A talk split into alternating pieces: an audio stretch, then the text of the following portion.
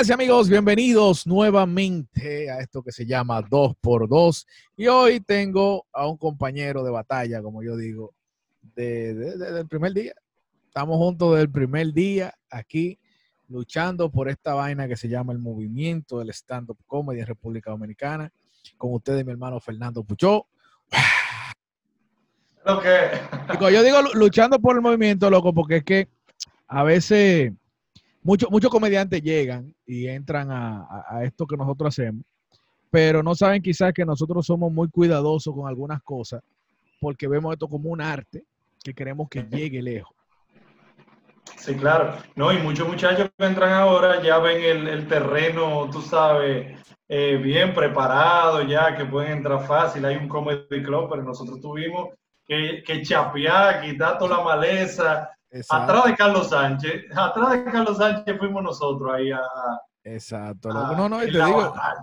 que a veces ven a uno como muy purista, muy vaina, tú ves, con esto del stand-up, pero que uno quiere conservarlo. Es como pasa con la gente que hace teatro, pasa con la gente que, que hace cierto tipo de música. ¿Tú entiendes? Que tú no quieres que se contamine de cierta forma. Tú quieres que todo el mundo haga lo que quiera, pero contale, vamos a mantener. Hay algo que hay que mantenerlo. Y Claro, eh, claro. eh, eh, al menos ese grupito, al menos el grupito de nosotros, Cordero, Tomás, nos hemos mantenido ahí tratando de que esto se mantenga como un movimiento Exacto. como un movimiento, no como algo que, que pase como dentro del humor en general. No, no es humor general. Esto es stand-up y nosotros queremos llevar a un punto el stand-up. Lo que te decía antes de comenzar la entrevista, que quería hablar contigo de un tema que era una de las cosas a las que tú te dedicabas cuando tú comenzaste esto. Ya. ya yo me imagino. Una de las cosas que te dedicabas cuando tú comenzaste esto, que era el tema de la venta multinivel. Ahora todo el mundo está vendiéndote. Óyeme, eso es increíble porque cada cierto tiempo surge algo nuevo. Sí. ¿Te entiendes? Primero, eh, bueno, eso siempre ha existido, lo de Amway tiene muchísimos años eh, y son muchos productos, son muchos productos. Cuando que- tú llegaste a, a- a la guagua, ya tú eras platino en Amway. Yo era platino en Amway. Y me quedé ahí porque tú sabes, desde que me metí en la guagua, Ya. solté esa vaina y le di para allá la comedia. Pero sí, yo llegué al nivel de platino. Es un negocio igual que otro. Mucha gente lo ve como que, que te, te venden, te venden. Como Sí, que Oye, que lo tú que pasa en tu tiempo libre. No, mentira. Ese libre, nada. es el tema. Porque te digo, después yo estuve en Amway, tú sabes. Sí. Yo estuve en Amway y yo me di cuenta, yo dije, es que no. No es tan fácil como la gente lo piensa. Porque coño, No, no, no. de la misma forma que yo te digo, tú puedes tener tu propio negocio, yo te puedo decir, ok, loco, pon una heladería y es el mismo trabajo, El mismo trabajo. es la Y- misma lucha. Claro, loco. Eh, y como tú- por ejemplo, tú quieres ser comediante. Ah, no, yo nada más lo hago en mi tiempo libre. Si No, tú nada más lo haces en tu tiempo libre, Nunca. eso va a ser un hobby. Va a ser No. un hobby solamente. Entonces, No. así mismo era ese negocio. Ese negocio tú le tenías que dedicar tiempo, le tenías que dedicar dinero, reinvertirle a ese negocio. A mí me fue bien. Yo, yo le saqué mucho Sí, pero tú, a ti te fue bien, te voy a decir algo, a ti te fue bien, porque yo vi, por ejemplo, en Amway, Amway te pone como algo vital que tú tienes que involucrar a la familia. Eran tú y tu pareja en ese tiempo. Si tu pareja no está de acuerdo con esa vaina, oye, eso nunca va a funcionar. no, para nada. No, y si tu familia no te compra los jabones y las cosas, no, no, tampoco. Eso no va a funcionar. Eso no. Eso no, funciona. Y lo bueno, mira, lo bueno de eso es que son muchos productos. Y, y de Amway yo te digo que puedo sacar que el sistema de educación que ellos tienen es Ah, eso muy sí, bueno. eso porque sí. te ponen a leer muchísimos libros. Pero te digo, prácticamente tú tienes que hacer una carrera de vendedor. No Una es de que, no es, no es como que te lo plantees. Entonces, yo lo que te digo, quería hablar contigo de eso porque, no sé si te- después que yo salí de Amway, yo comencé a hacer rutinas sobre eso. Sí. Yo hacía una rutina de que yo decía que yo no, nunca he tenido problema con ninguna religión. A mí no me importa si usted es testigo de Jehová, cristiano, evangélico, budista, vende Amway. Porque, loco, eso era una religión. Dicen que una secta esa vaina. Lo- no, en el sentido de que, y yo no lo digo de forma despectiva, una religión, porque tú te- el negocio no funcionaba así, por ejemplo, tú no ibas todos los lunes a una charla. Sí, sí, tú tenías que ir a Te- te- charlas. Y A mensual, charla pequeña y a una charla grande que era mensual. sí. Y a una cada tres meses. Que Un era seminario, una- un seminario. una, una convención, una vaina. que incluso Carlos Sánchez se presentó varias veces. Oye, loco, que cuando yo estaba en el negocio, uno de mis sueños era ese. ¿Sabes? Que como que llegaba un punto que, o en los seminarios que dan cada tres meses, o por ejemplo, hacían una reunioncita como que nada eran para los que estaban de cierto nivel para arriba. Sí, sí, sí. Que eran como una fiesta. Y yo veía que ahí invitaban a Carlos Sánchez, que invitaban a Joaquín. A León de una vez lo invitaron y lo amarraron, le vendieron un plan de una vez. Fue. lo metieron al negocio. A, a León lo metieron al negocio de una vez. Yo me acuerdo, estaba Raeldo también en el negocio. Raeldo, yo creo que él está todavía. Bueno, cuando yo conocí a Raeldo, Raeldo era como, tenía como un 12%. Así que en ese cala iba. Y yo comediante yo creo que, ha pasado por ahí. Pero espérate, yo era al revés. Yo como estaba, estábamos comenzando en el humor, yo decía, contra algún día, estos tigres, como yo estoy en el negocio, deberían invitarme. Exacto, exacto. Como yo estoy en el negocio, deberían coño invitarme a mí y dejar de estar pagando la Juquín, dejar de estar pagando a Carlos Sánchez, pues yo le salgo más barato. Yo fui a un seminario a presentarme en Amway vino, vino a ser como hace un año. Ok. Ya que ya, que ya, ya me borran del sistema. que ya yo no estoy, ya yo no podía comprar ni siquiera. Y aparecía ahí, loco, y fue en el Jaragua y todo. sí, yo siempre. No iba, no, iba, a hacer chistes sobre Amway, pero. Pero me, pero me encontré con gente que, que yo conocí de, antes. Yo dije, mierda, todavía fulano está aquí, fulano era Esmeralda cuando yo entré. Pero nosotros relajamos, pero en el mañanero relajamos mucho con lo del hotel. Por el hecho de que ahora es diferente. Porque, por ejemplo, al principio tú no veías celebridad en eso. Las celebridades que estaban en Amway, tú sabías quién eran. Johnny Ventura. Sí, sí, Johnny Ventura. Eh, algún presentador de televisión, no sé. Poca gente, pero ahora tú, Dices, ¿y a quién es que le van a vender?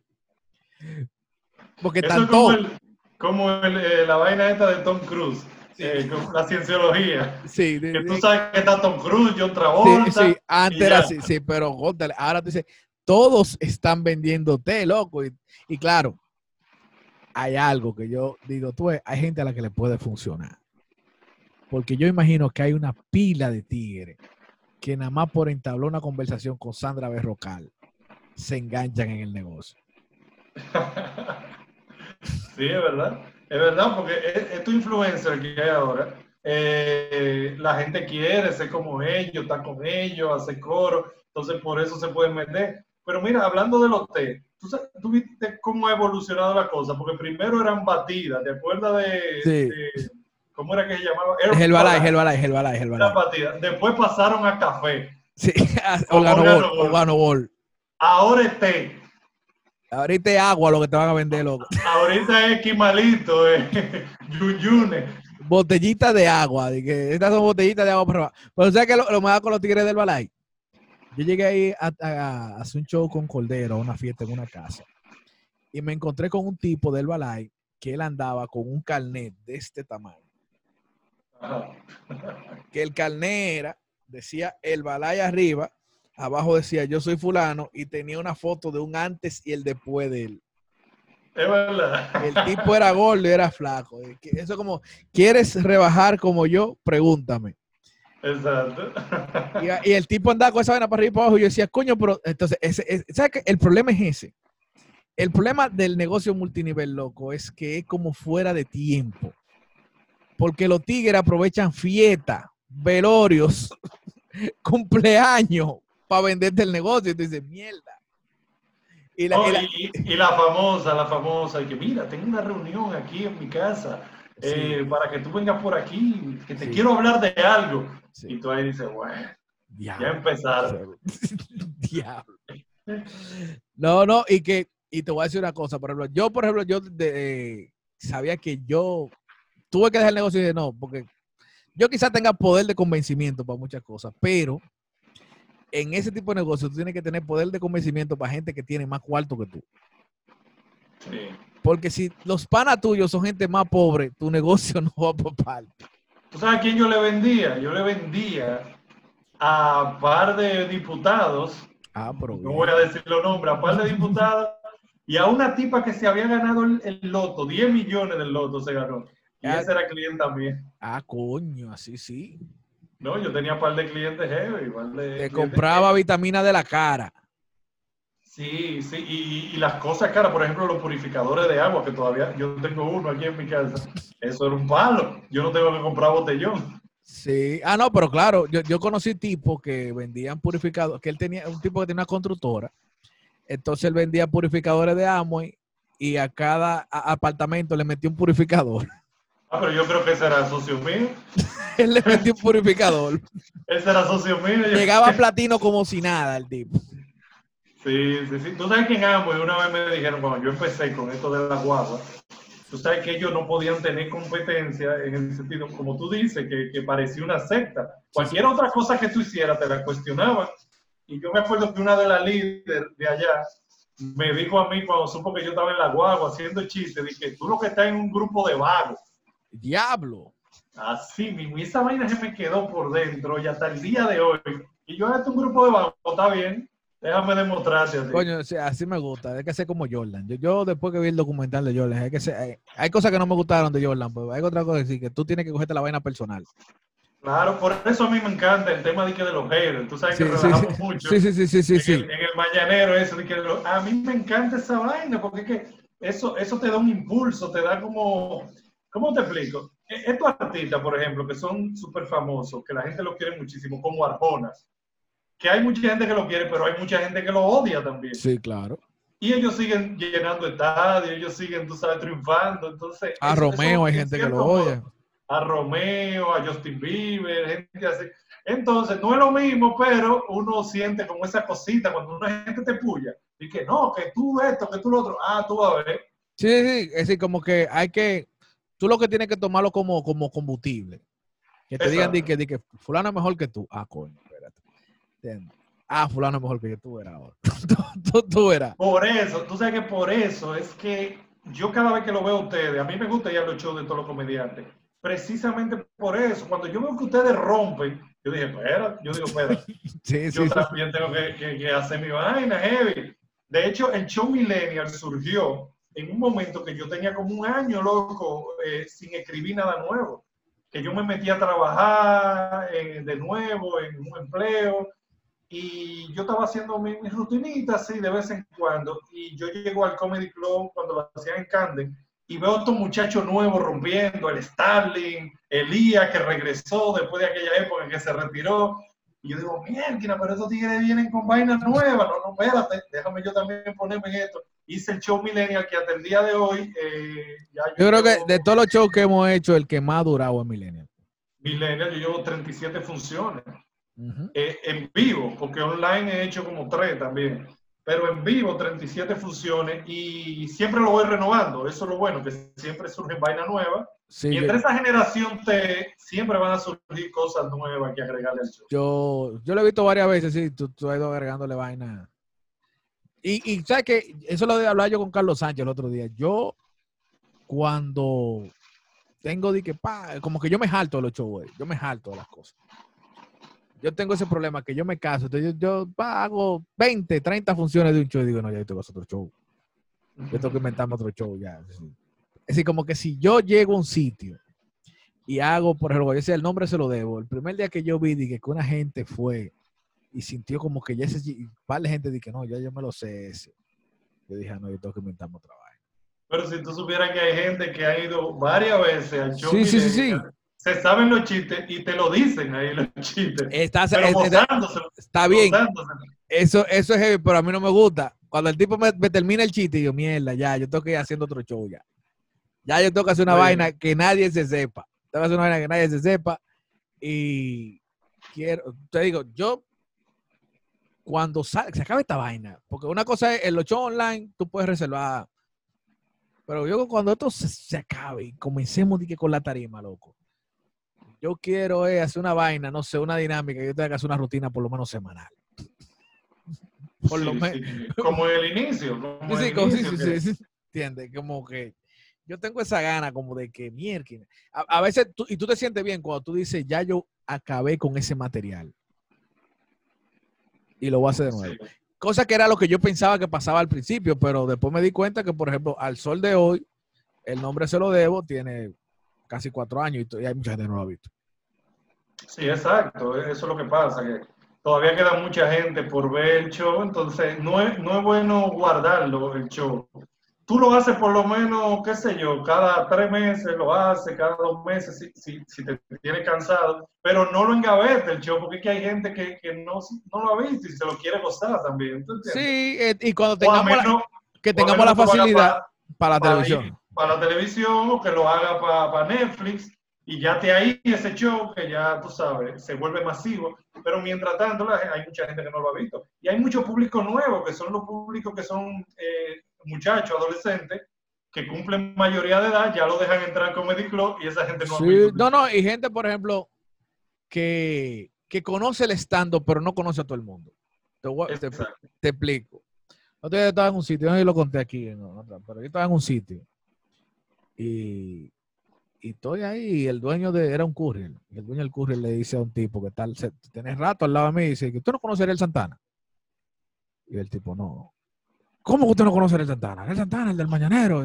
No, no, yo no, yo no oigo el Mañanero. Pero cuéntale, ese es uno de los mejores estando de este país. No, yo, he ido al comedy, yo he visto a Starling, he visto a Puchó.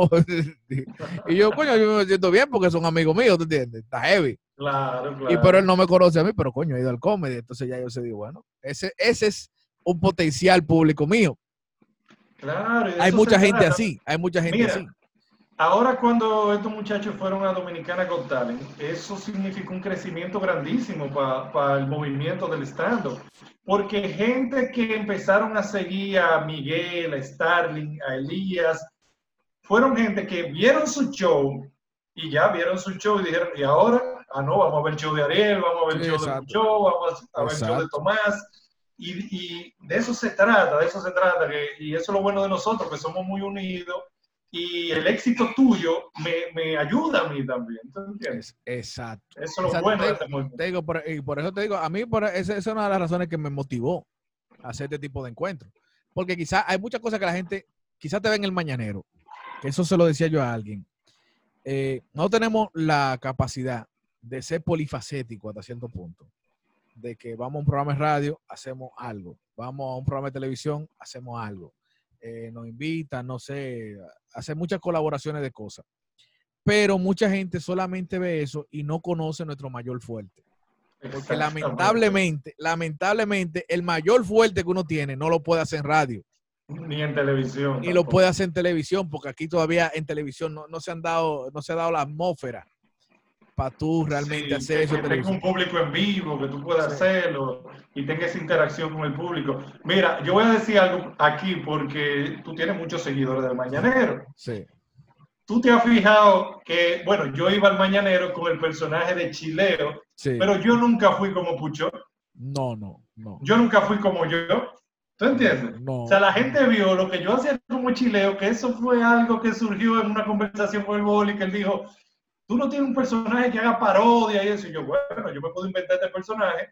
Claro, eh, hacer parodia en un principio es mucho más fácil que hacer temas originales. Oh, Pero la parodia, la parodia le mandan strike a la cuenta de YouTube y no lo puede monetizar. Exacto.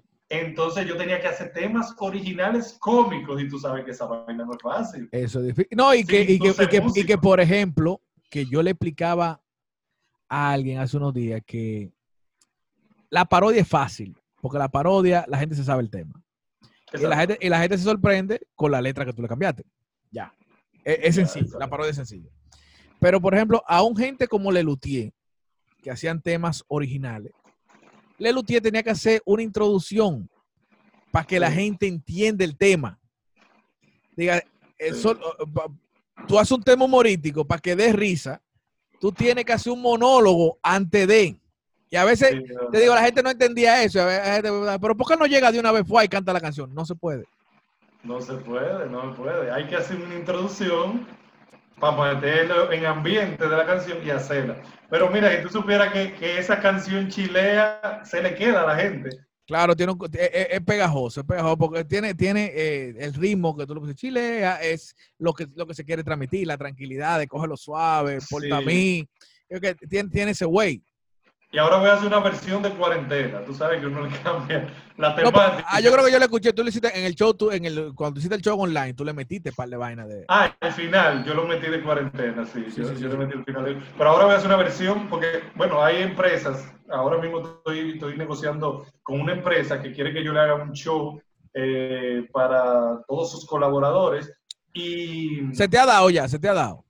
Sí, sí, estoy en eso ya. No, digo, digo, pero, digo, pero tú has hecho el primero, digo, porque me han cotizado mucho. Y después... Ya yo cerré, ya yo cerré contratación. Ah, lo que estábamos era hablando que, que ellos querían. Ah, pues cerrar, pero por lo menos cerrate una. Porque, por ejemplo, el caso mío de Starling, de, no vamos a ser, de que así, de que todavía, digo, porque como que la gente lo piensa y dice, ah, pero después como que se echan para atrás. Yo cerré una y una de las cosas que me pidieron fue que haga el tema de Chilea Ah, pero versión, cosas que están pasando ahora mismo.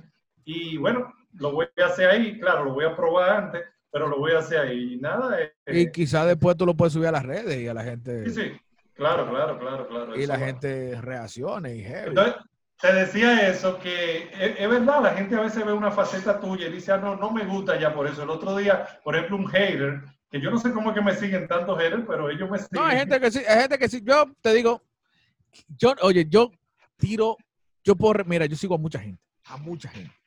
Yo sigo al medio artístico entero de este país y, casi a todos los raperos de Estados Unidos y todos los comediantes de México, de España. Yo sigo a mucha gente porque yo tengo eh, un gusto muy amplio de muchas cosas. Yo tengo que trabajo con música, trabajo con humor, trabajo con farándole, vaina. Y no hay una persona que yo siga y que la odie. Porque el que a mí me cae mal, yo no tengo por qué seguirlo. No, a menos que tú seas periodista. Si tú eres periodista y le vas a sacar una información a esa gente, pues tú la sigues. Pero aunque te, caiga mal. Te voy a poner una cosa. Así, ah, por ejemplo, yo, yo, yo escribo programas de política y yo escribo sobre gente que de la cual yo no simpatizo. Y yo nada más entro a su cuenta de Instagram cuando hay una noticia que... Pero yo no lo sigo. Claro, claro. Yo no lo sigo. yo me he encontrado gente en la calle que cuando me ven abren los brazos y que, ¡eh, mi hermano! ¿Cómo tú estás? Del mañanero. Yo soy chihater tuyo, yo soy sí, Sí, pero con una emoción. Y yo, ¡eh, si ven una foto! E, exactamente, loco. Entonces, te digo, a mí me ha costado también, por otro lado, porque quizá a veces tú dices que el que te odia es tu mayor admirador, dicen alguna gente. No necesariamente. no necesariamente, porque hay gente que te odia de verdad, hay gente que te odia. Sí, sí, sí. Pero hay gente que sabe que decir, por ejemplo, los ya eso es una chelcha. Es una chelcha, sí. Ya es una chelcha. pero me pasó con un fan, bueno, no con un fanático, sino con alguien que yo estaba haciendo el otro día un live en Instagram, de esos live eh, en lo que hacíamos chistes, y uno me comenta, di que qué malo ese chiste. Oye, y yo jodiendo, porque es jodiendo, a mí esa vaina me da trepito. Yo jodiendo le digo, ah, ¿quién fue que lo puso? Déjame ver. Ah, tú ves, a ese lo voy a bloquear, pero jodiendo. Y él no me escribió un DM, dije, por favor, no me bloquees, que eh, es, verdad, yo nunca he visto tu show en vivo y eso, yo debería antes, de, antes de emitir un juicio ir a tu show. Porque el que va a un él show. Él se respondió el mismo. Lo que tú le ibas a decir, él se, él se lo respondió el mismo. Óyeme, yo el que va a un show en vivo de nosotros, tú sabes, va a gozar una hora y media loco riéndose constantemente, porque nosotros los comediantes utilizamos una, técnica, eh, algunos lo usan eh, a conciencia, otros lo usan porque les sale natural, pero una técnica de risas por minuto. Tú cada cierto minuto tienes que causar, eh, causar X cantidad de risas, si no el show entonces no funciona. Y una hora y media, loco, haciendo reír a la gente constantemente, eso no es fácil. Y, nosotros, y, cuesta tiempo preparar una vaina así.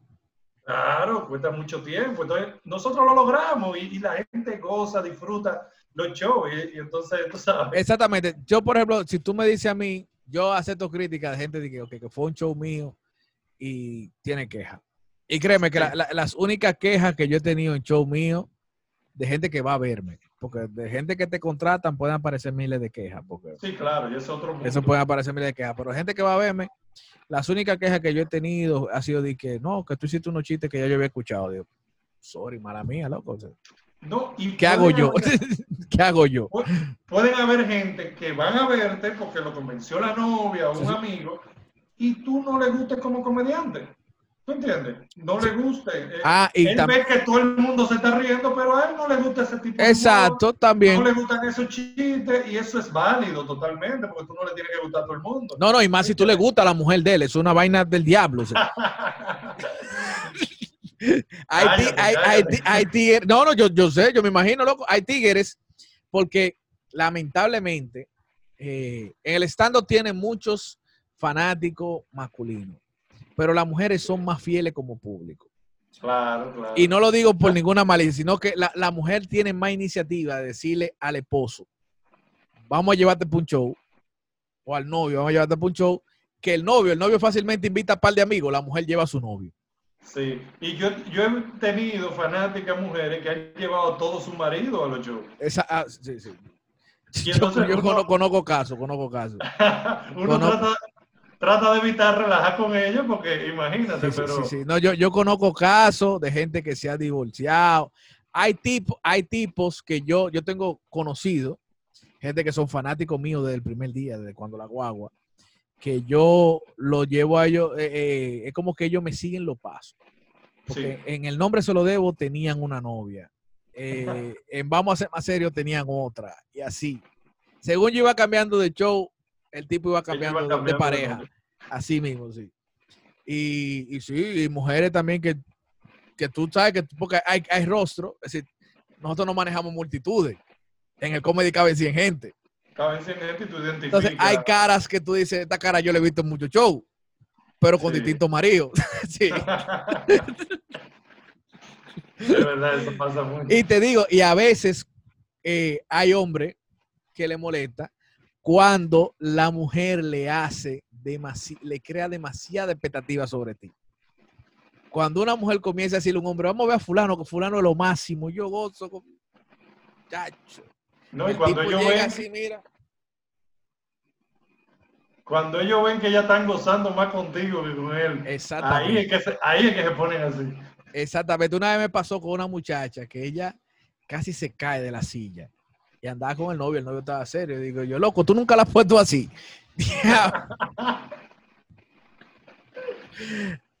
¿Entiendes? Porque, Yo y, yo, y, yo, comediantes. y yo se lo dije de maldad porque el tigre está poniendo cara aburrido. Digo yo, loco, cualquier vaina tú me la traes siempre. Yo vi un comediante también, no, no recuerdo dónde fue que lo vi, eh, que le dijo a, a la pareja, a la mujer, que estaba muerta de la risa, pero una risa que no se le paraba, que le dijo, ven acá, ¿tú te estás riendo o es un orgasmo que tú estás Sí, teniendo? sí, sí, sí. Y No, ese tipo así, mira, ese tipo así. Ah. Yo creo que fue en, en 360, un- uno de los comediantes colombianos. ¿no? Ah, Antonio Sanín, fue Antonio Sanín, fue Antonio Sanín. Yo me acuerdo, yo me acuerdo ahora, sí, fue, fue Antonio Sanín. Sí, sí. Y loco, y Que yo. hablando de eso, que hablando de eso, tú y yo eh, tenemos la particularidad que no hemos presentado con muchos comediantes internacionales. que yo iba a decir eso. Yo, tú sabes que yo tenía pensado decirlo porque hay muchas cosas de, de muchos colegas nuestros que la gente no sabe. Y una que, por ejemplo, que mucha gente no sabe.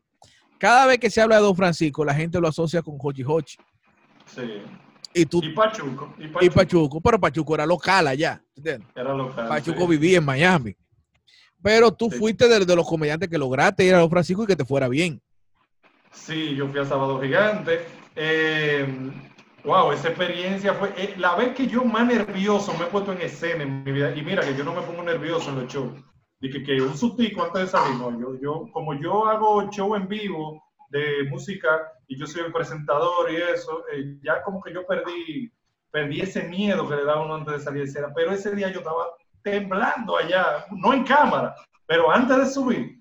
Wow, eso fue increíble, pero conocer a Don Francisco, presentarme ante más de 10 millones de personas que veían ese programa en aquel momento, eh, fue increíble y me fue bien, él me elogió a- delante de las cámaras y eso para mí fue muy importante. Y yo nada más tenía tres años haciendo stand eso fue nuevecito, Sí, sí, sí. que le Yo que- agradezco a Hochi yo- yo Hochi. creía que menos, yo creía que menos. Casi tres años tenía yo en el stand y Hochi Hochi me recomendó, que se lo agradezco muchísimo. Y tú sabes a quién yo recomendé después, que también fue y le fue muy bien, a Juan Carlos Pichardo. Sí, yo me acuerdo, yo me, yo me acuerdo cuando Juan Carlos fue ese. para Sábado Gigante. Y, y bueno, ahí tuve esa oportunidad de, de conocer comediantes internacionales, eh, un mexicano, un colombiano que era durísimo, que participaba en Sábados Felices, ese fue el que ganó eh, en aquella ocasión, porque era como una especie de concurso. Un tipo que tenía más de 20 años haciendo humor, o sea, ahí participaban los verdugos de cada país. Y, y por ejemplo, eh, a mí me llena mucho de, orgullo, vete a ti, que, tú le abriste un show a, por ejemplo, a, a, este mexicano. A Franco Camilla, sí, a Franco, a Franco Camilla, que él es un comediante que, está número uno rankeado ahora mismo. De los mejores joseos que yo he hecho en mi vida. Ah, y yo hice el de, el que es mi ídolo, que, que por él fue que yo empecé a hacer stand-up comedy, ah, aparte de Carlos Sánchez que es Andrés López. Andrés López, sí, yo me acuerdo. Sí, Yo sí esa presentación, mira, tú no te imaginas, y, y, yo lo conocí, wow, compartí con él, eh, y le tuve, tuve la oportunidad de, de, abrir ese show. También eh, a Emilio Lovera. Emilio Lovera me tocó también con Emilio Lovera, loco, sí, Emilio Lovera es diablo. Tigre es lo máximo, mano. ¿Tú sabes qué hizo Emilio Lovera? Que para uno como comediante, o sea, es una vaina que te llena de orgullo. Es lo máximo. ¿Tú sabes qué él hizo? Él se quedó, eh, yo era, bueno, yo era el que abría el show, él se quedó viendo desde el backstage, viendo mi presentación entera. Él la vio y cuando él subió a escena, él hizo su rutina y realizó dos comebacks de chiste que yo había hecho. Ah, qué bueno, loco, sí. Hizo el comeback de Chilea, hizo el comeback de Artesanado. Ah, Eso dos lo utilizó y la gente mala de la risa. Ahí había como mil gente en, el salón grande de, San Bill. Sí, eso, eso, eso, es chulo cuando un tipo, por ejemplo, que, mira que yo, cuando he hecho en estos encuentros así, me doy cuenta de que, y no es por alardear, si yo tengo que hacer una entrevista, un documental de mi vida, a mí tiene que entrevistarme un comediante. ¿Sabes por qué? Porque es que nosotros no entendemos bien. Sí, sí. Es decir, entre comediantes, oye, eh, y, voy a decir una vaina que quizás parezca un disparate para cualquier periodista, pero solo un comediante se entiende con otro comediante. Es como solo un ninja conoce a otro ninja. Sí, sí, una vaina así, una vaina así. Hay, hay, hay eh, presentadores, que puede, eh, comunicadores que pueden entrevistar políticos, músicos, peloteros, lo que sea, pero un comediante nada más lo entrevista bien otro comediante. Y te voy a explicar por qué, porque es que uno tiene el mismo lenguaje. Por ejemplo, a mí me tocó presentarme con Franco. Franco nada más tuvo que, nos sentamos como cinco minutos a hablar. El tigre sacó una rutina de ahí. De vainas que yo le dije.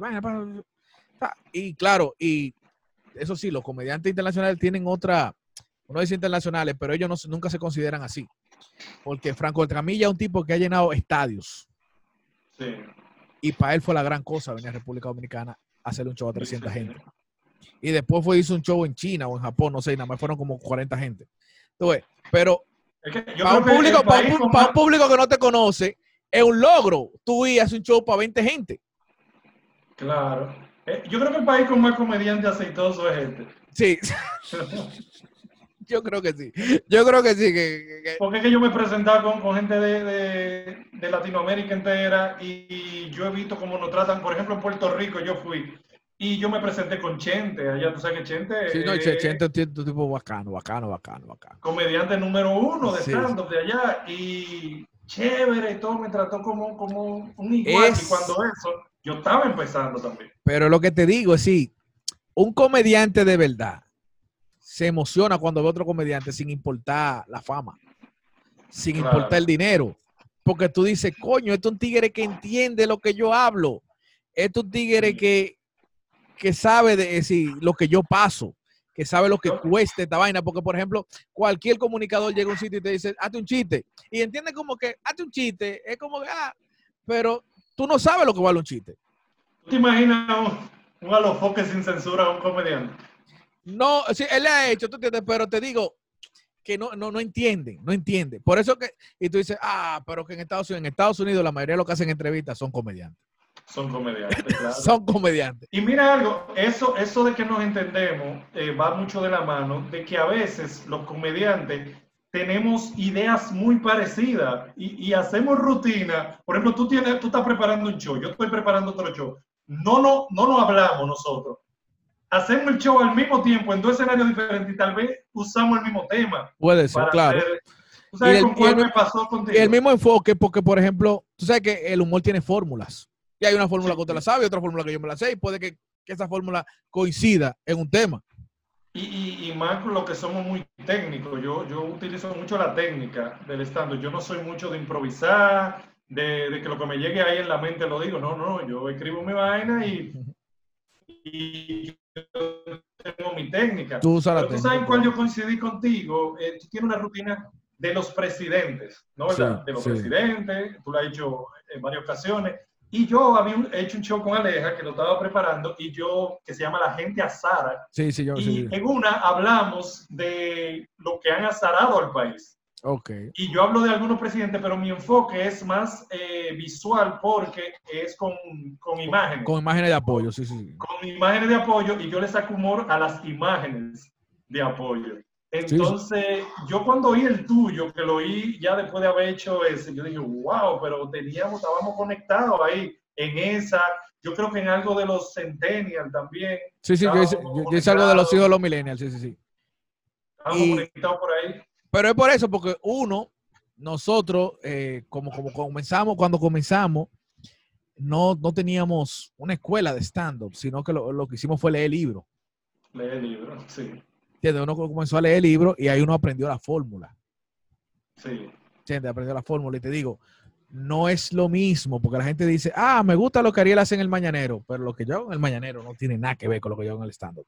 Y aunque a la gente le guste, aunque a la gente le guste. Pero No tiene, no tiene nada que ver porque el humor de radio, por ejemplo, el humor de radio, y los muchos, muchos de ustedes me han dicho, eh, por ejemplo, Miguel, cuando he ido allá, ese- al principio me decía, loco, pero ¿cómo es que se hace humor para radio?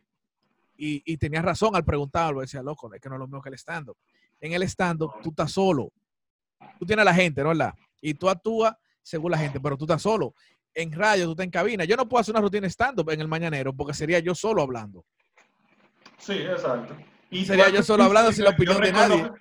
Yo recuerdo que tú al principio empezaste haciendo tipo stand-up. Exactamente. Y, pues. y a veces los tigres se quedaban como que y te interrumpían, te mandaban el punchline. Exactamente, loco. Yo recuerdo eso. Entonces yo tuve Ya que, no, porque tuve que acostumbrarme y me sentí bien un día que estaba hablando con Liz Pereira. Y estábamos hablando, bueno, estábamos juntos en ese show. Sí, sí, Y en un momento de- Estábamos en el camerino y ella me dice, conversaciones de comediante, di que, ¿qué? Me dice, ¿qué método tú utilizas para escribir? Digo yo, diablo, qué maldita pregunta, porque yo nunca he pensado en el método. A mí simplemente las ideas me llegan, yo conozco fórmula y la aplico. Ya. Y digo Pero yo, bueno, digo yo, pero, pero digo yo, para el stand-up no te sé decir. Para radio dice, ah, claro, no, porque para radio siempre es lo mismo. Para radio, yo, todo el mundo, yo duré, me dice ella, yo duré 20 años trabajando en radio. En radio tú lo que haces es humor de listas. Y digo, yo, diablo. Yo, nadie me lo dijo, pero eso es lo que yo hago. tú sabes que primera vez, y me sentí bien de que alguien me dijera que lo que yo estaba haciendo bien, era, lo que yo estaba haciendo era algo normal. mira, antes de decirte que, que- que no quiero que me olvide, eh, yo en radio ahora inicié un, proyectico, ojalá y eso eh, se, eh, se prolongue en el tiempo y, y aguantemos ahí. Eh, y yo me quiero acostumbrar a ese tipo de humor. Yo de verdad eh, nunca he hecho e- ese tipo de humor como yo. En verdad, yo siempre llevo personajes y quiero acostumbrarme porque de verdad me parece muy interesante. Pero lo que te quería decir es que me sorprendió que Liz Pereira te preguntara eso, porque yo creía que casi ningún comediante pensaba en el método de hacer stand-up. Y yo quiero decir por primera vez aquí, bueno, hay un par de gente que lo saben, que ya yo se lo he comentado, eh, pero esto es más para una clase de stand-up. Por ejemplo, esto le va a servir mucho a los muchachos nuevos que quieren hacer stand-up. Yo utilizo un método para hacer stand-up y es que yo utilizo el, eh, entre, varios, entre varias herramientas que utilizo, una de ellas es la programación neurolingüística Ah, eso, eso ayuda mucho, sí, eso ayuda mucho. porque hay diferentes tipos de público. No todo el público asimila el humor eh, de la misma manera. Hay público que asimila más el humor visual, otro el humor auditivo, de cosas que tú dices, juego de palabras. Eh, hay otra gente que, como te dije, el visual, que es tú haciendo mueca, histrionismo, todo eso. Y hay otro que es el kinestésico, que es de los sentimientos, que tú le haces sentir algo a la gente. Y, por ejemplo, en ese yo uso mucho lo que es apelar a la nostalgia. Ujú. ¿Ustedes se acuerdan cuando nosotros, por ejemplo, usábamos eh, eh, Viper. Y yo, ¿qué? Y ahí se acuerda la gente de esa época y todo eso. Y yo siempre pongo elementos de cada uno de esos, de esos, de esos receptores. Yo utilizo elementos. Yo en mi show hago vainas visuales, por ejemplo, mira aquí. Eh, sí, sí, sí, no, del primer día, yo me acuerdo, bueno, el primer, tu, tu, primera rutina en la guagua tenías esa chancleta. Fue la chancleta samurai, entonces que yo decía de que la chancleta Samurai fue fabricada en el año de 1938, hecha a base de tubo de goma de avión, revestida con una pintura color mierda, con tracción delantera, aerodinámica, con capacidad de recorrer 40 kilómetros desde que sale de la mano de la mamá hasta que te dé la espalda o en el área de la batata. Imposible de evadir, burlar o destruir, porque donde quiera que tú estés, la Samurai dará en el blanco. y yo decía que yo tenía un, un, tatuaje en la nalga permanente que decía Yarumas, que es Samurai, pero al revés. al revés. Y es un humor visual. Yo desde que se acaba esta vaina, la gente se explotaba. Sí, pero también apela a la nostalgia. ¿Sabes quién usa, usa mucho, usa mucho eso? Y yo, por ejemplo, presencié un show de él que duraba tres horas. ¿De Andrés López? No, no, no, bueno, no, no, el de Andrés López, Andrés López tiene otro estilo. Porque el de Andrés López, el, de Andrés López es un show muy elaborado. Ese show de la pelota de letra es un show muy elaborado. Pero apela mucho a la nostalgia también, claro. Tres claro. horas y pico. Claro, ese show, pone canciones de sí, apela, apela mucho a la nostalgia, pero el que yo te voy a decir ahora es un tipo que él nada más habla.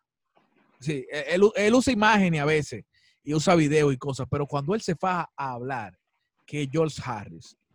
Y George ah, Harris sí. comienza a decirle cosas porque él, él, trabaja para la diáspora venezolana. Él trabaja para los sí. venezolanos que no están en Venezuela. Entonces, cuando él comienza a decirle de vainas que usaban allá en Venezuela y que no tienen en Estados Unidos. ¿Tú entiendes? Wow. Es decir, el tipo dice jamón diablito y, lo, y, y, y, se arma una algarabía y que yo qué, y cuando usaban los pan de que yo cuánto y queso del que yo cuánto. Y bueno, y André López también, porque hay, un, hay, un, hay una escena de la pelota de letra que a mí me, me, me impactó, que fue cuando él puso una foto de Wilfrido Ah, sí. En el, el escenario. De Wilfrido, sí. No, no, pone una foto de Wilfrido y los venezolanos y los colombianos se vuelven locos. Sí, y él mismo, él mismo decía que él pensaba que Wilfrido era colombiano. Sí. Igual Pero, que todos los colombianos que creen que Wilfrido es de allá. ¿Entiendes? Y él canta una canción de Wilfrido. Sí, sí, sí, sí, no, y como que Wilfrido era, él, él lo describe así, que el Elvis Presley, Elvis Presley de, de, de, un Colombia. Dios, sí, un, un dios era él. De, de, de que, que, que, y te digo, y tú sientes la algarabía en el escenario de que la gente se vuelve loca cuando él pone esa foto de Wilfrido. Loco, es que eso no falla, es una, una técnica que, que, si tú la usas bien, oye, tú siempre vas a tener un público cautivo ahí. Otra técnica que nosotros utilizamos mucho es el FOMO, ¿tú sabes? El FOMO. Sí. Sí, sí. Fear of missing out. Sí, sí, sí, sí. Cuando uno manda los videitos de que ve la gente sí, gozaron y vaina, el final o artesanal, que nosotros lo ponemos así. Loco, la gente que está en su casa ve eso y dice, pero yo quiero estar ahí. Claro. ¿Por qué yo me perdí ese show? Yo quisiera eh, gozar. Eh, ese era mi busca insignia, loco. Todavía yo hago el, el, el, el chiste ese del final de los de los ibaeños, yo lo he hecho, yo lo he usado en tres shows. Desde que los tres shows tienen temática diferente y yo uso ese mismo final, pero es por la interacción del público. Exacto. De que la exacto. gente, y que loco, por ejemplo, yo tengo una rutina, eso, eso de, del crowd work, que también es una vaina que, ah, eso, eso que yo, trato, yo, yo, trato de no dejarlo fuera en mi show. No, no, yo tampoco.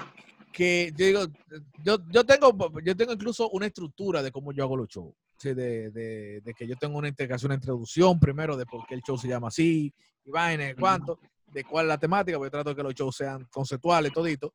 Y después, yo tengo que, en medio del show, que esa es la parte que no tiene tiempo, porque sí. tú sabes que uno, eh, la gente quizás no sabe que uno cronometra todos los chistes. Tú dices, sí, este chiste sí, va a durar 15 segundos, este chiste va a durar 20.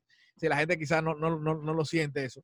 Pero hay una parte que no tiene cronómetro, que es el crowd work. Porque tú no ¿Qué sabes. Esa es la parte, que esa es la parte que nos salva en las contrataciones de empresas. Que es, sí, y, es, y es para rendir los shows. Y es para rendir Cuando los shows. te dicen, tú te vamos a contratar media hora, 45 eh, minutos, tú dices, ok, yo empiezo a tirar chistes, rutina, sí. a ver si conectan, pero si no conectan, todo que es crowdwork, todo sí, no, no, esa rutina que, oye, esa rutina que yo tengo de, de que de los nombres de la pareja. Sí. Genial esa rutina. Loco, y, y no, y, que, y, y, eso, esa rutina es la que me ha dado más capacidad de improvisar. Porque yo trabajo en base a lo que la gente me dice. Exacto. Y, y loco, mira, yo, hay gente que, que yo la conozco ya, que yo sé que fueron al show y han visto esa rutina, pero la gente tiene una complicidad. Porque el que Sí. sabe que yo no le voy a preguntar tiene una complicidad porque él sabe que yo me voy a curar con otra gente. Sí, sí, sí, sí. Y eso es, yo te digo, hay muchas cosas. Tú fuiste de los primeros que te te atreviste a dar un curso de stand-up aquí. Ujú. ¿Entiendes? Que mucha gente lo Sí, vio como una osadía. Mucha gente lo vio como una osadía. Fue una osadía, pero yo estaba en Oye en, aquella época y necesitaba los altos. Y había muchos muchachos nuevos de los Open Mic que como que Claro. no tenían una orientación y yo dije, bueno, pues vamos, vamos a orientarlo a estos muchachos. Y precisamente eh, di un par de talleres ahí. Y no, y créeme que, por ejemplo, hablando de eso del método, eh, yo, por ejemplo, sigo a muchos comediantes mexicanos que ellos ni, ni se imaginan que lo está siguiendo un comediante. Es decir, ellos son quizás el número 300 en México y yo que quizás soy de los, de los, de los top 10 de aquí, los sigo a ellos y ellos no lo saben. Pero yo veo que muchos de ellos dan talleres. Sí, Gente, incluso- sí, claro. Comediantes que no son famosos en México. Pero... Bueno, eh, tú, tú tenías que ir a Bobby Comedia el otro día en Sí, taller. bueno, pero exactamente, Bobby comedia taller, pero digo, Bobby comedia sale en Comedy Central. Pero yo te digo, gen- gente que está, que quizá nada más lo conocen en su pueblo. Te digo, yo me he encargado de seguir a muchos comediantes. Porque uno, uno aprende. Uno aprende no de los chistes, sino uno aprende de qué actividades ellos hacen, qué estrategia usan para mercadearse y todo eso. Tú sabes que hablando de eso, yo fui a un taller de Eugenio Derbez, que él dio una vez, ¿te acuerdas lo que hacía Telemicro de espacio? Ah, tú fuiste, tú fuiste espacio también, sí, sí. Yo tuve la oportunidad de ir a espacio eh, y asistí a un taller de Eugenio Derbez, grabé un videito sketch Sí, sí, que era como con un croma con él. Eh, yo debo tener eso por ahí, voy a ver si lo recato, eso Reca- re- recátalo, loco, recátalo.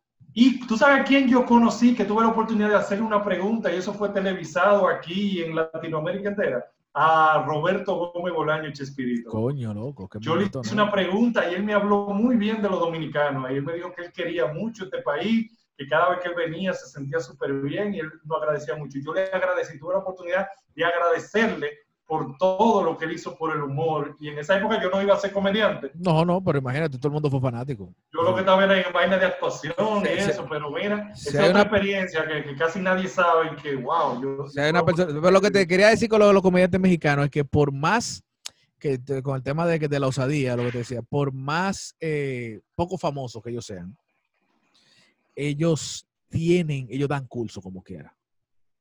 Ellos imparten curso como parte de su trabajo. ¿Y sabe por qué? Y yo lo veo bien, porque cada quien tiene su método. Claro. ¿Entiendes? Y por ejemplo, yo tengo mucho, mu- y, y- y yo aplaudo mucho eso, porque yo tengo, por ejemplo, muchos amigos, tú y yo tenemos muchos amigos en el teatro. Sí. Y, Yo te, iba, yo te iba a hablar de eso.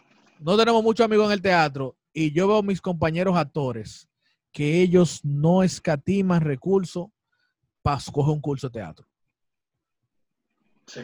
Que dicen, ah, Manuel Chapuzo va a dar un curso, se inscribe en ese curso. José me va a dar un curso, se inscribe en ese Aún siendo ellos actores profesionales. Porque Noel va a dar un curso, Noel Sí. va a dar un curso, lo inscribimos. Sí, exactamente. Todo el mundo se inscribe en el curso porque alguien siempre tiene algo nuevo que, que- que enseñarte. Claro, claro. Y en el stand-up hay estilos sumamente diferentes. Tú, te voy a poner el ejemplo de Aleja, por ejemplo. Sí. Tú ves que ella tiene un estilo totalmente diferente de hacer stand-up. Es más teatral, es, es como más de historias. Ella cuenta historias largas que van teniendo, cada cosa que ella hace la, la caracteriza y eso da muchísima risa. Y después viene un punchline grande al final, es un estilo de humor. Eh, por ejemplo, tal vez el mío sea más de punchline, punchline, más rápido Sí, claro. Y hace cositas, eh, no tanto one-liner, sino eh, con más Sí, punchline. hay, cosas. hay muchos que tienen muchos estilos. Por ejemplo, a mí me gustaba mucho, y yo aprendí mucho de, de- de George Carlin, que era que a veces tú ahorras, eh, bueno, o gastas, mejor dicho. Dice, voy a gastar tres minutos haciendo una introducción que quizá no tenga ni un punchline. Pero cuando los punchlines arranquen, va- vienen más rápido porque ya tú le diste toda la explicación antes a la gente. Sí, sí, sí. Eso lo hace Chapel también. Entonces, entonces, a mí me- me- yo, por ejemplo, tengo ese estilo. Yo algún día tengo pensado dar, no, sabes que nunca me, me he motivado a dar un curso porque quizás, quizás yo no tenga la parte pedagógica. Quizás cuando yo lo haga, quizás escribo un libro y me es más cómodo. Sí. Exactamente. Voy a escribir un libro sobre cómo es mi método. Pero mi método para el stand-up, Exacto. re- repito, no es lo mismo. ¿Entiendes? Puede que a la gente le guste lo que ve, lo que uno hace en radio, lo que uno hace en televisión, pero no es lo mismo. No, no, no es lo mismo. te digo, uno, porque uno como artista dominicano al fin, tú tienes que buscar la forma de josear. De hecho, de, de josear. Pero si, si a mí el stand-up me dejara lo que le deja a Carlos Sánchez, yo no hago más nada. No, pero de eso se trata y uno va encaminado a eso. Exactamente. Ejemplo, yo, yo vivo del arte, no solo del stand-up, claro está, porque yo produzco, yo soy productor también Exacto. de eventos en, y, y, me manejo con esas dos cosas, pero el objetivo de uno es poder vivir 100% claro. del stand-up. Lo que te quería decir antes. De, exactamente, que, pero, pero, aparecen cosas que, por ejemplo, de repente te apasionan, porque, por ejemplo, a ti te ha gustado mucho eso de, de, de organizar eventos musicales, sí. ¿entiendes? Y quizás eso se convierta en una pasión. Te digo, yo estoy haciendo esto y, contale, yo dije, ve acá, pero a mí me gusta esta vaina, sí, el podcast. Sí. Y no lo descubrí exactamente ahora, pero lo descubrí en Freedom. Que en Freedom ¿Qué? yo, yo, Qué yo bueno. descubrí, Sí. loco, descubrí una cosa, descubrí un truco, un truquito, un truquito para la entrevista, un truquito, loco. Que quizá lo revelo un día en un libro, pero un truco, un truco. es un truco, un truco tan sencillo que los periodistas no saben, loco. No, no lo digas porque te lo copian. No, y que, y que es, un es un truco que quizá eh, a los pocos se lo sabe, Juan TH no. Seguimos. Exacto. Mira. Bueno, yo no sé cuándo va a salir esto, pero Margarita ya dijo que quería que lo entrevistara a los foques. Ya tú sabes. Es que, da, no, no, no voy a abundar sobre eso, pero es que a No, veces, a, veces se, eh, mu- muchos profesionales se pierden en, y vuelvo al tema, siempre hay algo nuevo que aprender. Claro, claro, claro. Siempre Mira. hay algo nuevo que aprender. Sí, quizá una gente que nunca ha ido un- a una escuela de periodismo tiene un truco que tú en la escuela de periodismo no aprendiste. Tú sabes que hay mucha gente que se pregunta, eh, que tal vez me han visto en radio solamente o en televisión, y se preguntan, wow, pero ¿cómo es que Fernando llena tanto show? Porque tampoco, yo no te voy a decir que, que yo soy el mejor comediante. eh, No, ni, eh, er- ni, hay eres, ni, er- muchísimos- ni, er- ni eres un fenómeno de las redes sociales. ni tampoco. soy un fenómeno, ni estoy pegado, ni nada, pero gracias a Dios los shows míos se llenan. Y lo que pasa es que cada quien tiene su forma, cada quien tiene algo que engancha. Yo, por ejemplo, tengo mi método y mucha gente que sí está pegada, mucha gente que tiene mil- cientos de miles de seguidores, a lo mejor lanzan un show y no va nadie, como yo lo he visto. Yo lo he visto, exactamente. Yo, lo he visto. Gente que está pegada en televisión. ¿no? Y gente que dice, dame dos fechas. Exactamente. dame dos fechas, oye, y no va la gente a verlo. ¿Por qué? ¿Por qué sucede ese fenómeno? No lo sabemos. Es algo No, no, raro pero- porque No, pero eh, tú, tú estudiaste mercadeo, que tú estudiaste, ¿no? administración. Administración, exactamente. Pero y tú, sé de mercadeo, claro. exa- exactamente, tú sabes porque uno ha trabajado en mercado. Y sigo a Gaby Castellano, que Y claro, el exactamente, que no aprende mercadeo con ella. exactamente, tú tienes que, no, y a, mu- a mucha gente yo sigo así, que, que loco, que, que tú tienes que mantenerte en constante aprendizaje, en constante Sí, aprendizaje. constante Y, y- y volvemos, eso, eso es lo único bueno que uno le sacamos. ahí. Eso, precisamente, el sistema de capacitación. Mira, yo veo todas las entrevistas que tú has hecho. ¿Por qué? Porque yo aprendo de cada uno de los comediantes, siempre algo nuevo. O me surge una idea, o qué sé yo, no sé. eh, siempre hay algo que tú vas a aprender. Hay mucha gente que se niega a eso, que dice, no, eh, yo no voy a ir a los shows de los muchachos, ¿para qué yo voy a ver eso? Eh, no, al contrario, tú te tienes que empapar. ¿Tú sabes para qué también? Para evitar hacer lo mismo que está haciendo. el otro. Exacta- exactamente. Ese, ese, ese es mi, mi- mi motivación cuando llevo otro show. Digo, tú ves. Porque incluso yo soy de la gente que tengo, tengo un problema con eso. Que es que, por ejemplo, si yo estoy haciendo algo y yo veo que comienzan varias gente, va a ser lo, lo suelto. Y y Ah, no, no, pero en general, en general, en general. Y no es, es una cuestión Y general. es muy, muy, muy parecido. Tal vez ahí si uno dice, ya para qué lo voy a hacer. ya para qué lo voy a hacer, ya, ya Polaro lo hizo. Pero que no, que, que te digo, es un problema porque no es una buena actitud. Yo lo reconozco, eso no es una buena actitud. Porque si no, si la, si no la, la, Meriño no estuviera llena de imprenta, ni la Duarte estuviera llena de tiendas. Claro, y que lo, com- el humor es eso, tu punto de vista acerca de un Sí, sí. tema, Sí, o tu experiencia acerca de, de algo que te pasó, que tal vez no es la misma experiencia tuya. Por ejemplo, tú sabes, ah, otra cosa también, mira, son dos, son dos, que no se me olvide. Otra cosa que yo tenía ahí, que casi yo la tiro y tú te me fuiste adelante, la vaina de la cucaracha. A mí me pasó esa vaina. Sí, sí. eh, no, Pero no fue en un hotel, fue en un restaurante que me salió eh, una cucarachita chiquita. sí, Y yo pensé eso, yo dije, pero cualquiera, porque me dieron la comida gratis Sí, sí, de nuevo. Sí. Y dije, cualquiera trae una cucarachita y la pone ahí para comer gratis. Tú sabes que ah, te, voy a hacer, una. te voy a hacer la historia de ese cuento ahora, la, la historia real de ese cuento. La historia real de ese cuento fue que a mí me pasó el cuento así, que ah, la cucaracha y todo, y que me dieron la habitación de lujo. Hasta ahí llega el cuento. Lo del punchline final de esa rutina, yo lo hice, fue contándoselo a Yosel Hernández y al Nagüero en un camerino de Telemicro. Y cuando yo hago el cuento así, dije, pa, que, que yo le hago el cuento y dije el punchline final, que lo que han ido al show lo saben, él me Sí. dijo, di que, él se trayó de la risa y me dice después, me, se pone serio así, di que eso, no- eso no te pasó a ti, nada, eso fue una rutina que tú inventaste. Entonces, él no me quería creer el cuento entero. Por lo que yo digo al final, él no me quería creer el cuento entero. Él me decía, no, eso tú te lo inventaste o lo escuchaste por ahí.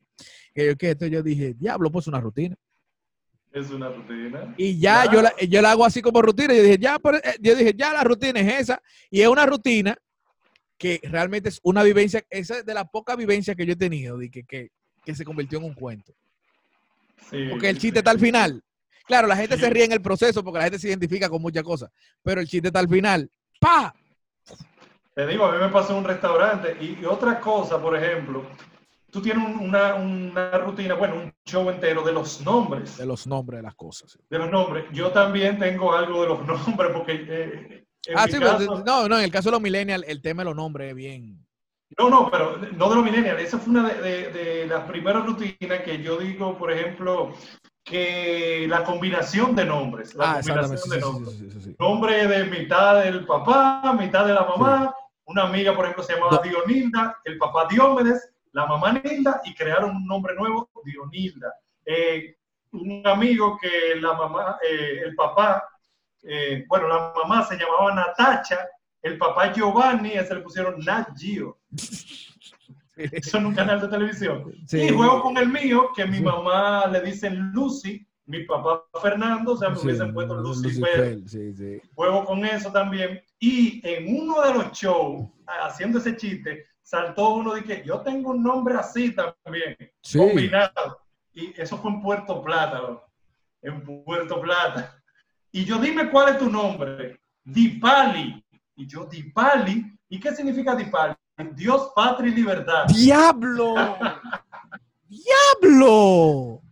¡Diablo! Así mismo, yo mínimo hija de Camaño, tú eres, o algo así, de un patriota de.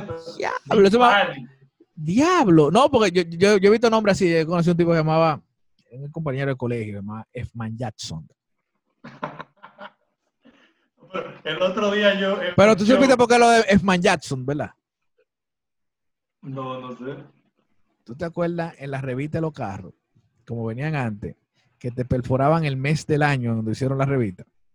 Parece que el papá leyó esa vaina. Efman Jackson, porque era la primera letra de cada mes. Enero, febrero, mayo, abril, mayo.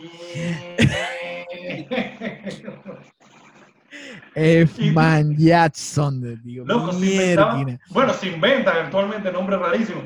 Tú, tú tienes uno que es de, de los Beatles. Y el, El- otro es, día. es el de, Yule- sí, de, de, de, de All You Need Is Love. You You- Need Is you Love. need it, you need it. El otro día yo me acordé de tu rutina y me exploté de la risa delante de un tipo que él compró una boleta por, por Tix. Sí. Y tú sabes que uno entra. Uno ve los nombres, sí, sí, el que compró, no ve los nombres. Y él eh, era en ese momento, ahí mismo en el comedy, que estaban revisando. Y cuando yo veo ese nombre, ¿tú sabes cómo se llamaba el tipo? ¿Cómo? Jorleno. Ah, sí. Yo he visto eso. Con J, así, Jorleno. Jorleno. Y la, la Yuniris me, fue, fue Cordero. La Yuniris fue gracias a Cordero. Pero a, a Cordero no le llegó a la mente esa vaina, porque Cordero, teníamos una rutina los dos sobre los nombres y él comenzaba a decir de que, que le ponían nombre a las chamaquitas que parecían mandatos. De que you send this. You send this, de que you Sí, sí, sí. you send me, que yo, que yo dije, mierda. Y cajé con Juniris y lo metí con la canción. Y fue, y sabes que el nombre se lo debo, fue un show que nació yo haciendo un inventario de las rutinas que yo tenía. Y yo comencé a chequear todas las rutinas que yo había hecho desde el inicio de la guagua y dije, y fui como clasificándola por nombre, por, por temática, y que por organizarla. Y me di cuenta que muchas tienen, tenían que ver con nombre. Porque yo trato de organizarla de tal manera que de llevar un hilo conductor que la gente crea que todo fue una sola rutina. Sí, exacto. porque a mí, a mí en los shows no me gusta ese cambio brusco de tema, de que estamos hablando de, sexo y ahora vamos a hablar de niños. yo tengo como una forma de cómo yo llego del sexo a los niños. Sí, Eso, pasa mucho. Cómo yo llego de la religión a los perros. Entonces, yo tengo que buscar un hilo conductor entonces, cuando yo me di cuenta. cambio brusco, pero hay muchos comediantes que no le paran a eso. No, hay, comediantes, hay comediantes que no, que son, que son como, como que canciones. Como que yo acabo una canción y voy con otra. Pa, ya está, ya, aquí acabamos este tema. Ahora vamos con otro. A mí no me gusta hacerlo así. A mí me gusta, a mí me gusta llevar un hilo conductor que la gente entienda como que en ningún momento yo cambié de tema. Entonces, cuando yo vi, digo yo, coño, pero mira, esto te trata de los nombres, esto te da los nombres. Yo dije, no, pero espérate, yo voy a agarrar estos temas Aquí cuánto hay? 20 minutos. Pues yo voy a fabricar 40 eh, minutos más que tengan que ver con nombre. Exacto. Y me puse ese reto y yo, ahí está el show. Y después con lo que me quedó aquí, yo di, y, te digo, después tenía otras rutinas que me habían sobrado, que la deseché en ese show. Y dije, contra, pues estas rutinas son buenas todavía. Y, y tenía que dije, sí, vamos, vamos a meter palma y esto lo vamos a poner, vamos a hacer más serio. Y así fue. Y, y la de Santanos, yo la hice en base a una sola rutina que yo tenía, que era de la gente que no hace nada en este mundo. sí, yo me acuerdo. Yo lo de, la, de la profesión, de ¿para qué sirve esa profesión? Y, ¿Tú hiciste ese show pocas veces? Sí, lo hice pocas veces porque yo le veía caducidad. Yo le veía caducidad. Porque era muy, muy de. Muy temático, muy, momento, muy, muy, del, momento, de. Con Avenger y la vaina. ¿Cuál fue? Bueno, ya. La eh, última. La, última. sí, sí, sí, sí, La última que era Endgame. Endgame. En, aunque había que haber visto Infinity War para entender el show. Sí. había que, eh, sí, había que ver Infinity Yo creo que es uno de los shows que más tú usas el, el, la, lo, lo, audiovisual. Sí, fue un show donde yo comencé a usar audiovisuales. Pero, oye, la idea de los audiovisuales fue principalmente para poder, porque el show no era una sola rutina. Sí. El show era, era esa sola rutina. Entonces yo tengo como que a buscar rutina para alargar el show. Ya hago al principio un intro que es hablando de todos mis shows anteriores. Sí. Y ahí me cojo 10, 15 minutos. Entonces después entro con la rutina, que esa rutina sí dura como media hora.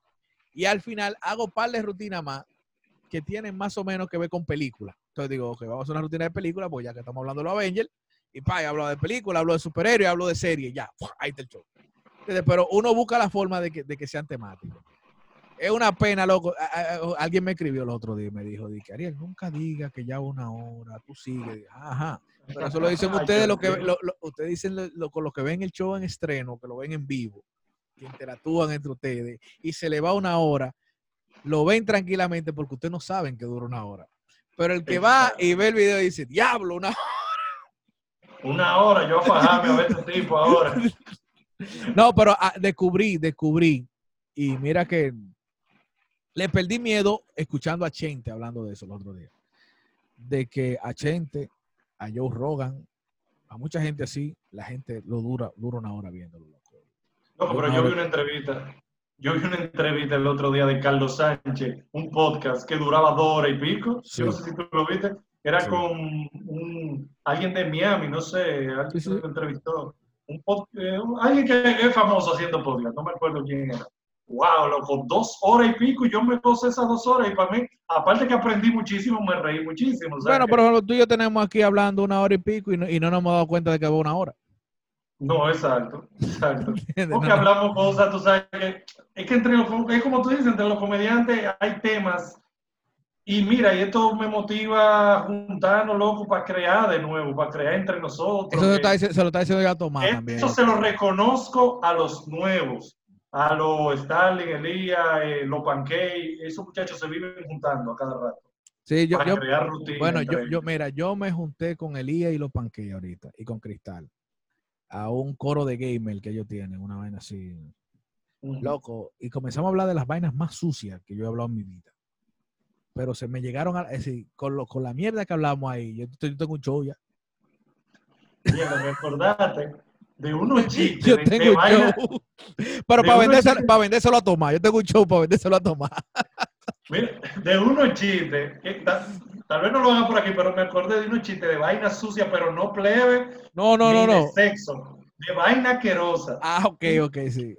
Loco, yo no lo voy a decir porque debe haber gente cenando, pero eh, fuera del aire te voy a decir que, cuál es la vaina más asquerosa. Está bien. Señores, sigan a Fernando Pucho en sus redes, arroba Fpucho en, to- en todos los sitios. doctor. F Pucheu, así mismo F Pucheu. Y nada, estén pendientes, estamos haciendo los shows por Zoom también. Y también Eh, tienes, tienes un proyecto en YouTube ahora, tú también. Eh, sí, que se llama Hablando M. Sí. Que ahí está Holguín, ahí está Natalito, Alexander Corleone, Corleone Corleone, sí. y Yesenia Núñez, que es comediante de con Raymond y Miguel, trabaja Sí, ahí, y de Perdone la Hora, mucha gente la recuerda. Y bailaba en la maquinaria. En la maquinaria también. Eh, Hablando M en YouTube y mis shows también por Zoom. Ya yo he hecho uno que se llama Pandemial, que es Millennial modificado. eh, adaptado al momento, situación adaptado al momento. sí. adaptado al momento. Hice uno que se llama La Preboda, que es solamente rutinas de parejas. Hice otro que se llama eh, El Desmadre, que es un show dedicado a las madres. Eh, y también, bueno, por ahí viene el de los padres. Y tú, También, y tú por ahí impartiste una charla también, un eh, una charla. Yo hice un seminario web para todas aquellas personas que se quieren, que quieren vivir del arte. Eh, es específicamente para, para los artistas, pero si tú tienes una pasión y quieres vivir de eso, tú puedes ser deportista o cualquier otra cosa que no tenga que ver con arte. Si tú te quieres dedicar 100% a eso, ahí yo te doy. eh, eh, lo primero es que te digo mi experiencia. Yo llevo Claro. seis años viviendo del arte totalmente y vivo bien, gracias a Dios. Eh, te cuento mi experiencia, te cuento también, yo doy ahí hasta planificación financiera, yo te enseño eh, cosas de finanzas personales para Para artistas, sobre, pa sobrevivir en esto. para sobrevivir en esto. Eh, te enseño también cómo construir tu, tu personalidad artística también. Tu, mm, hablo de social, social media, hablo de, de muchos, muchas, muchos, muchas herramientas que tú debes de tener y aplicarlas para que te funcione todo eso. Eh, hablo de los managers también, de, de los agentes, todo eso, todo lo que envuelve el mundo del arte. Y lo voy a hacer presencial y voy a hacer un libro de eso. Ya el libro está en el 80% Perfecto. No, no, es así, es así. escrito. Y cuando esto pase, lo voy a hacer presencial. Lo hice por Zoom para probarlo y para ir puliéndolo y eso, pero ese show va presencial. Digo, ese show no, ese seminario.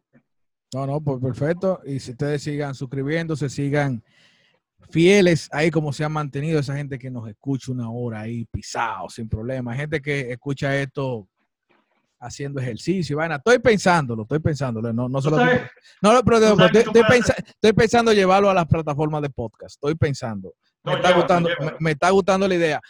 Eso no me deja ningún beneficio, pero yo sé que a ustedes les, gusta. no, Exactamente. deja, pero tú sabes cómo yo oigo este programa. Sí. eh. Exactamente. Entonces, yo como sé que hay mucha gente que escucha este programa, y digo, cuando digo beneficio, estoy hablando de que es costoso, ¿sí? para que la gente, no sé si la gente lo sabe. En YouTube, YouTube no me cobra nada por subir un video. No. Las plataformas de podcast sí te suben. sí te- sí- Sí. sí- sí- sí, para tú tener un buen hosting, te cobran. O sea, tú tienes que hacer una inversión y, a diferencia de YouTube, los podcasts a República Dominicana no le pagan. Pero yo solamente por el hecho de saber de que la gente se siente cómoda. Por ejemplo, hay gente que hace así, se acuesta y pone el celular a un lado y no lo está viendo y lo escucha ahí. Como tú dices, hay gente que lo hace fregando. Hay gente que me ha mandado, oye, hay, gente que, que- y eso fue lo que más me inspiró. Digo, cóntale, vamos a regalarle un podcast. Gente que se pone a correr o hace ejercicio Ah, y me sí. dice, mira, yo corrí, que yo, cuánta milla escuchándote a ti. Yo dije, Entonces YouTube no permite eh, tener celular eh, bloqueado, bloqueado. bloqueado. Al menos que tú tengas premium. Al menos que tú tengas premium. Que casi nadie lo tiene, es el limpio. Al menos Pero te da mira- premium. Entonces, yo creo que vamos, vamos a hacer la diligencia para el podcast. Dale, dale, dale con todo. Y de verdad que gracias por la invitación eh, y gracias por lo que tú estás haciendo, por el movimiento del stand-up. Desde que nosotros empezamos, yo te vi a ti como una de las personas que cuando se habla de stand-up comedy dentro de 10, 15 años, se tiene que hablar de ti, porque tú tenías una visión clara desde el principio de lo que querías. Eh, yo recuerdo eh, cuando empezamos y hoy en día lo mantiene, te ha mantenido firme ahí. y de verdad que para mí es un honor siempre que me presento contigo. Eh, igual, igual. Llamate colega, loco, que, que tenemos como un enfoque similar. Y nada, ahora me voy porque mi novia quiere que yo friegue. ella, ya, ella, ya, me tiene harto con la fregadera y con los oficio. Yo estoy tan harto, Ariel, que si nosotros tenemos una hija, yo le pongo esperancita. Ah, sí, esperancita pegado. Oye, increíble. No, igual loco, igual loco. Yo siempre que, que se habla de, no solamente las veces que he tenido que expresarlo en cuanto a tu calidad de tu trabajo, por ejemplo, cuando dice el top 10 del ranking de los mejores comediantes de stand de aquí. Muy criticado, muy criticado. ah, no, los haters le entraron ahí. Puchó, tú lo pones en ese lugar. ¿Cómo va a ser? Pero yo tengo que decir que tú eres la persona que más trabaja en el movimiento. La persona que más...